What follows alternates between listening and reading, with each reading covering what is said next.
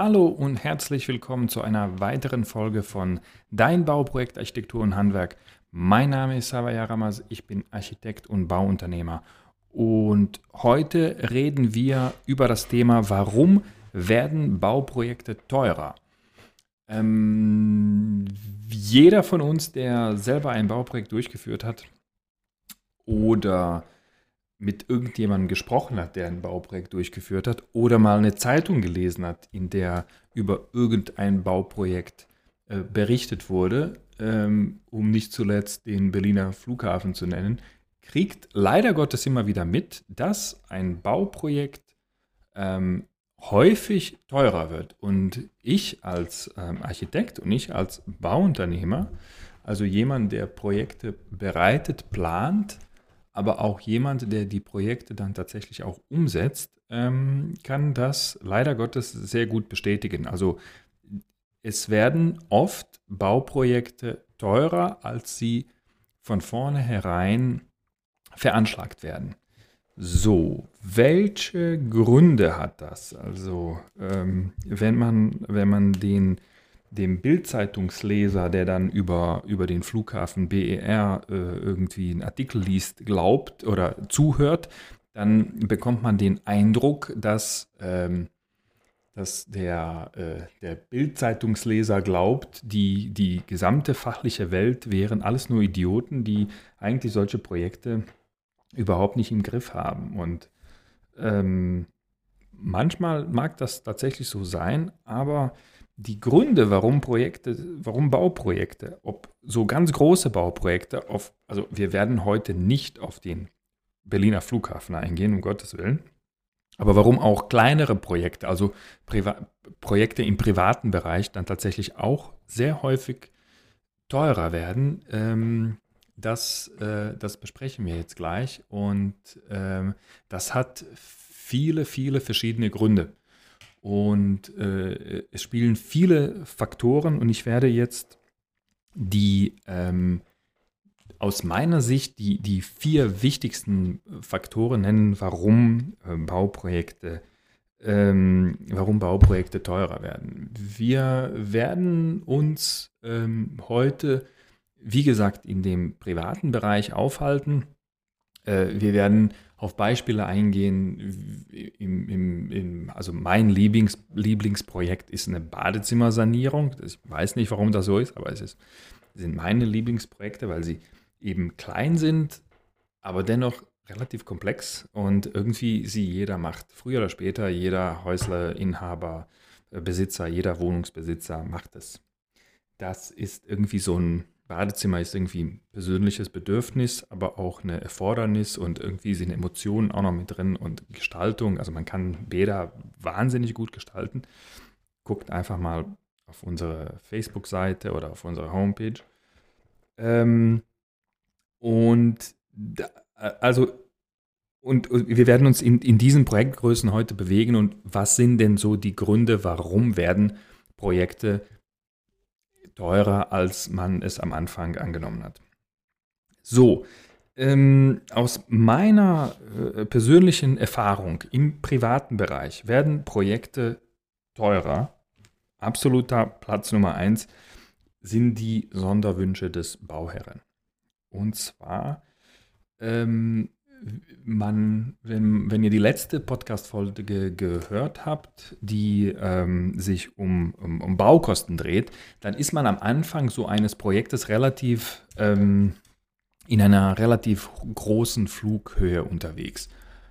Man, man schätzt so ein Gebäude im ersten Moment ja relativ grob ein. Also ich glaube, in unserem Beispiel aus der letzten Podcast-Folge hatten wir ein Einfamilienhaus, 150 Quadratmeter, 2000 Euro im Quadratmeter und es kommen 300.000 Euro nur für das reine Haus, also ohne, mm, ohne, ohne das Grundstück, ohne die Außenanlagen, ohne Nebenkosten.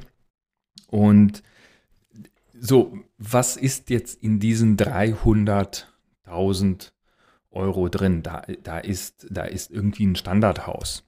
So, und selbst wenn man dann so ein bisschen tiefer in die, in die, in die Planung einsteigt, wird man, ähm, wird man ähm, auf, ähm, auf bestimmte Dinge keine Rücksicht nehmen in der Kostenschätzung. So, ähm, Sonderwünsche des Bauherren resultieren aber aus einer, in, in allermeisten Fällen aus einer selektiven Wahrnehmung des Bauherren im Bauprozess und im Planungsprozess. So, wie sieht das denn aus? Also, wenn ihr euch vorstellt, ihr habt vor, ein Auto zu kaufen.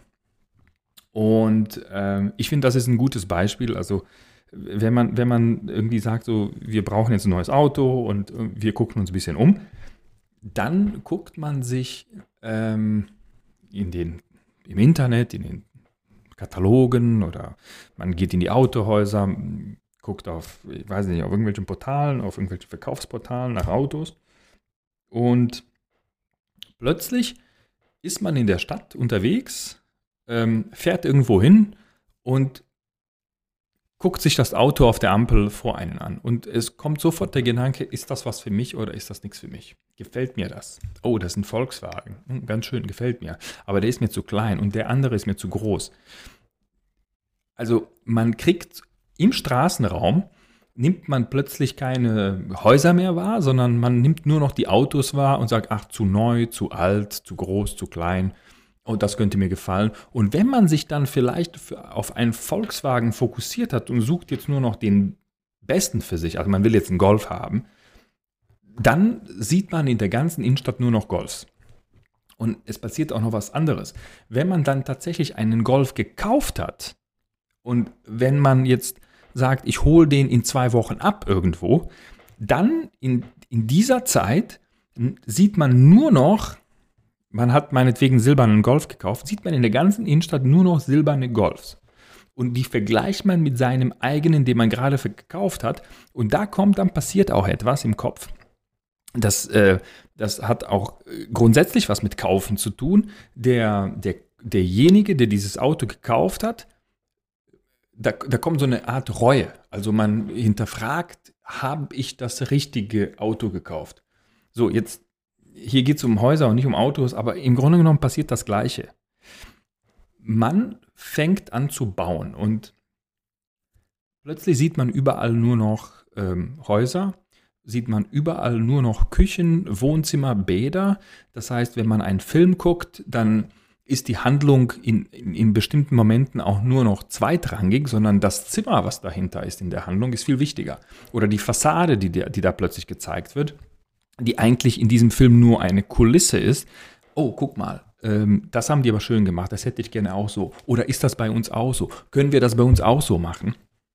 Man macht eine Zeitschrift auf und es geht eigentlich in der Werbung um, um Duschgel, aber im Hintergrund ist ein schickes Bad und dann und die Bauherren kommen zu uns tatsächlich mit Zeitungsausschnitten, mit Internetbildern, die haben dann ganze Sammlungen gemacht.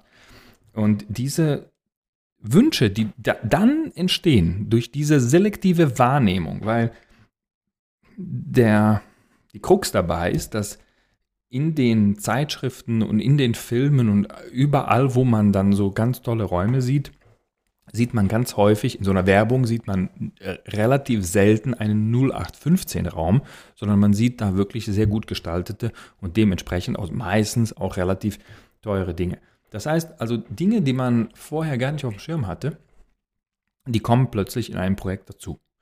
Ähm, das, das können nicht nur besondere Designs sein, das können auch besondere Funktionen sein. Dann kommen die Leute und also die, die, die, die, die Bauherren, die kommen äh, zu uns und sagen dann plötzlich, dass sie jetzt doch eine Sauna im Keller hätten. Oder die hätten gerne doch noch ein paar Anschlüsse, damit sie sich eine zweite Küche in den Keller, in den Partykeller einbauen können. Die kommen dann mit so Ideen wie, wir hätten doch gerne eine Badewanne mit einer Whirlpool-Funktion. Also man macht sich sehr viele Gedanken plötzlich um ein Haus, um einen Wohnraum, also über das normale Maß drüber hinaus. Deutlich mehr Gedanken als zu dem Zeitpunkt, als man damals entschieden hat, ein Haus zu bauen. Und ähm, es, kommen, es kommen Wünsche dazu. Es kommen einfach neue Ideen, die man, also die Ideen kommen ja äh, mit der Erfahrung, die man gemacht hat. Und deswegen ist es auch immer sehr, sehr wichtig, einen guten Berater von vorne rein, also von, vom Anfang an einen guten Berater, einen guten Architekten an seiner Seite zu haben, der einem dann auch sagt, ey, du bewegst dich gerade außerhalb von deinem, äh, deinem, deinem Budget, außerhalb deines Budgetkorridors. Oder noch besser, einen, der einem direkt von vorne, einen direkt von, von vorne herein einen, die, die Wünsche des, des Bauherren gut einschätzen kann, um das Budget dementsprechend auch zu gestalten. Ähm, also es ist immer besser, wer, wer meine vorherigen Podcast-Folgen zum Thema Kosten gehört hat, der weiß, dass ich der Meinung bin, dass man sich sowieso, wenn man schon Kredite aufnimmt, entsprechend diesen, diesen Finanzierungskorridor etwas lockerer gestalten sollte, als es zu knapp zu planen. So, das heißt also, Ursache Nummer eins sind, ist, sind die Sonderwünsche des Bauherren. Das ist wirklich so, also Dinge, die man vorher wirklich nicht auf dem Schirm hatte, die dann plötzlich Bauherren ähm, wünschen. Ähm, so, das ähm, Nummer zwei, also weswegen Kosten auch falsch sind, irgendwann mal am Ende des Projektes, hängt mit der Eins zusammen und das ist eine falsche Einschätzung der Kosten. Eine falsche Einschätzung, ähm, so wer macht das? Wer schätzt die falsch ein? Das kann derjenige, der Architekt sein, der das für euch äh, übernommen hat, der euch einfach nicht richtig beraten hat und viele Dinge nicht, ähm, nicht vorhergesehen hat oder viele oder, oder auch einfach Dinge falsch angenommen hat. Also wenn einer kommt und sagt, wie Parkett in eurem Haus kriegen wir für verbaut ähm, mit Fußleisten, mit allem drum dran, mit Lieferung, Einbau und allem drum dran für 45 Euro im Quadratmeter, der hat einfach da eine falsche Zahl eingetragen. Eine falsche Einschätzung kann aber auch sein, die ähm, den Bauherren einfach falsch einzuschätzen und nicht eben den Kostenrahmen, also den Bauherren einen falschen Kostenrahmen zu setzen, der falsch ist für die Ansprüche des Bauherren. Der Bauherr, der, ein, ein laienhafter Bauherr muss nicht wissen, was ein Bau kostet. Der Architekt, der das für euch plant, der muss es wissen. Und ähm, die, der, der, Austausch ähm, muss ähm, so intensiv sein zwischen den beiden Parteien, dass eine richtige Einschätzung stattfindet und man dann dem Bauherren von vornherein sagt, nein, mit 300.000 Euro baust du sehr wahrscheinlich kein Haus, das ist für dich zu wenig. Oder dass man sagt, nein, 600.000 äh, brauchst du aber auch nicht. Ähm, man sagt, ich habe deine Wünsche verstanden, ich habe deinen dein Anspruch verstanden und habe ein richtiges Budget gebildet. Falsche Kostenschätzung kann auch der Bauherr machen. Das passiert auch häufig. Also, dass äh, eine Kostenschätzung besagt, ähm, das Projekt kostet 500.000 und der Bauherr ist dann so optimistisch, dass er, dass er sagt, nein, ich schaffe es für 450. 450, wo sind die Einsparungen? Und dann gehen die Einsparungen halt am Ende doch nicht auf und die Projekte werden teurer. Also wir haben jetzt eine selektive Wahrnehmung Sonderwünsche und wir haben die falsche Kostenschätzung, falsche Einschätzung der Kosten von, von äh, dass das Projekt sozusagen falsch eingestielt worden sind, ist ist aus meiner Sicht, sind diese beiden Punkte, sind aus meiner Sicht die absolut wichtigsten Punkte. Ich könnte auch nicht sagen, was jetzt höherer Kostentreiber ist, aber das sind die zwei Punkte. Wenn ihr die im Griff habt, dann habt ihr schon ähm, eine ziemlich hohe Sicherheit bei euren Kosten. Dann kommen Nummer drei, äh, sind die unvorhersehbaren Dinge, die unterwegs passieren können. Ähm, im Neubau ist sowas relativ leicht einzuschätzen. Im Neubau hat man tendenziell weniger Dinge, die einen unerwartet treffen, als im Altbau. Ähm, unser Geschäft, äh, das Geschäft der CSC hier in Aachen, sieht ähm, so aus, dass wir in, äh, also das ist jetzt gefühlt 80, 90 Prozent aller Fälle im Altbau unterwegs sind sehr viele Komplettumbauten, Sanierungen, Teilabriss, wieder Neuaufbau, Aufstockung, was auch immer. Oder also einfach, wir nennen das, also nicht nur wir von der CSC, man nennt es Bauen im Bestand. Und da sind viele Überraschungen hinter irgendwelchen Wänden. Wir haben jetzt ein größeres Haus umgebaut, wo die gesamten Leitungen an in ein, ein Strang über viele Etagen komplett kaputt ist. Also ein Wahnsinnsaufwand, ähm, alle, viele Wände aufgemacht werden müssen. Das sind Dinge, die, die dann praktisch so im Projekt einfach passieren, die aufgedeckt werden und da muss man mit dem Bauherren gemeinsam überlegen, welchen Weg gehen wir, welche Risiken können wir eingehen, welche sollten wir auf gar keinen Fall eingehen. Ähm, also Bauen im Bestand bringt immer eine gewisse Unsicherheit, aber diese Unsicherheit muss man planen. Wenn ich Bauen im Bestand mache, wenn ich also im Bestand baue und in meiner Kostenschätzung später, in meiner Kostenberechnung, also in meinem Kostenansatz, keinen Posten habe, der sowas abdeckt, und das kann ich mit einem Prozentsatz abgreifen. Also ich kann einschätzen, kann sagen, wie, an welchen Stellen könnte uns was treffen, was sind die Eventualitäten, die uns treffen können. Ich muss sie nicht alle ein, einrechnen, weil alle werden uns ja sehr wahrscheinlich nicht ereilen. Aber dass uns nichts ereilt, ist auch sehr unwahrscheinlich. Also dann kann ich sagen, okay, 5% der Kosten oder 10%, je nach Projekt, das kann man jetzt pauschal nicht sagen, kommt auf die Projektgröße an. Aber ein bestimmter Ansatz, ein bestimmter Betrag für unvorhersehbare Dinge muss einfach im, insbesondere im, im Umbau, im Bestand äh, vorhanden sein. Ähm, so, das heißt aber nicht, dass wir bei Neubau äh, sowas auch nicht erfahren, so, äh, ähm, ja, uns nicht äh, ereilen kann. Es ist ähm, oft im Erdreich irgendwas, was man, was man vorher natürlich nicht sehen kann. Irgendwie, keine Ahnung, irgendwie ein großer Stein oder Betonbrocken oder irgendwas, was man dann zur Seite räumen muss oder, oder halt im, im, im Bauprozess passieren irgendwelche Dinge, die man die man halt äh, nicht, nicht auf dem Schirm hatte.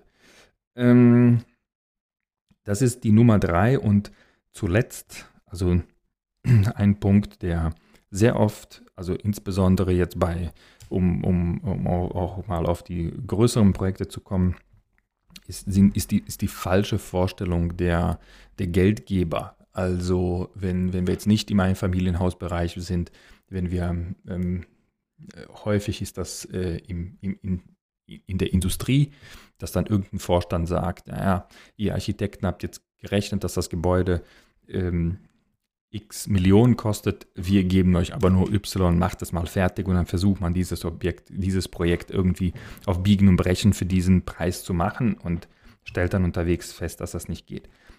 Das passiert in der Industrie ganz häufig. Ich weiß jetzt nicht, ob das am Berliner Flughafen auch so passiert. Ich weiß es wirklich nicht, würde mich aber nicht überraschen. Ähm, Im privaten Bereich äh, kommt das aber auch häufig vor, weil häufig die Menschen, die solche äh, Entscheidungen äh, in ihren Betrieben treffen, dann auch irgendwann mal selber privat bauen. Und dann macht man eine Kostenschätzung, Kostenberechnung und dann wird äh, gefeilscht und dann werden, kommen Vorstellungen des, des, des Bauherren. Aber wie gesagt, das spielt so ein bisschen in, die, in den Punkt 2 falsche Kostenschätzung, also Fehleinschätzung entweder des Architekten oder des Bauherren. Das ist dieser Top-Down, ähm, diese Top-Down-Vorgabe von ganz oben, von dem Investor, ob das privater oder, oder, oder nicht kein privater Investor ist, ob das ein Konzern ist oder, oder irgendeine Behörde, Gemeinde, was auch immer. Und ähm, man lässt sich darauf ein, versucht die Wünsche umzusetzen und dann stellt man fest, okay, es hat äh, jetzt leider Gottes nicht funktioniert. Ähm, Nochmal zum Abschluss. Ähm, das Aller, Allerwichtigste, damit euch das nicht passiert in eurem privaten Bauvorhaben, ist die, die richtige Einschätzung der Kosten von vornherein. Und das ist wirklich eine hohe Kunst. Und das ist ähm, gar nicht so einfach. Insbesondere ist es nicht einfach, wenn man es als Laie versucht selber zu machen. Ich habe in der letzten Podcast-Folge mal versucht zu erklären, wie man das an einem Beispiel von einem Einfamilienhaus äh, machen kann. Ähm, es ist, äh, äh, wie gesagt, es ist, es ist nicht ganz so einfach, aber wenn ihr eure Wünsche von vornherein mit eurem Architekten gut einschätzt und euch den entsprechenden Spielrahmen in den Kosten selber gibt, wenn das dann, dann seid ihr auf einem guten Weg, eben euren Kostenrahmen einzuhalten. Uns gelingt das immer ganz gut, weil wir bauen sehr viel äh, als Bauunternehmer und als Architekten haben wir die Kosten relativ wirklich gut im Griff und, und erklären das den Leuten. Und mittlerweile, wenn wir merken, dass der Kunde das nicht verstanden hat oder nicht einverstanden ist, dann machen wir es einfach nicht. Ähm, dann, dann bauen wir einfach nicht mit, mit, dem, mit dem Kunden. Ähm, das Schlimmste, was euch passieren kann, ist, wenn euch einer irgendwas verspricht, das funktionieren wird. Es kann aber nicht funktionieren. Und das gibt es leider Gottes auch. Es wird versprochen, dass irgendwas funktionieren wird. Und ähm, um, um, um eben Aufträge zu generieren. Und das, das ist natürlich äh, der Super-GAU. Ja? Ähm, natürlich muss man, muss man ähm, sein Budget richtig einschätzen. Das Budget muss zum Projekt passen und das Projekt muss einfach zum eigenen Portemonnaie passen. Und wenn man das im Griff hat, dann ist der Punkt Nummer eins, den ich ganz am Anfang genannt habe, Sonderwünsche irgendwie schon mit abgedeckt und ähm, dann habt ihr nichts zu befürchten. So, ich hoffe, das war hilfreich für euch. Wenn nicht, dann ähm, könnt ihr Fragen stellen. Schreibt uns einfach eine E-Mail auf info.csc-project.de, würde mich freuen. Ähm, wenn wir euch irgendwie helfen können, dann meldet euch. Und ansonsten bedanke ich mich fürs Zuhören und ähm, bis zum nächsten Mal. Euer Sava.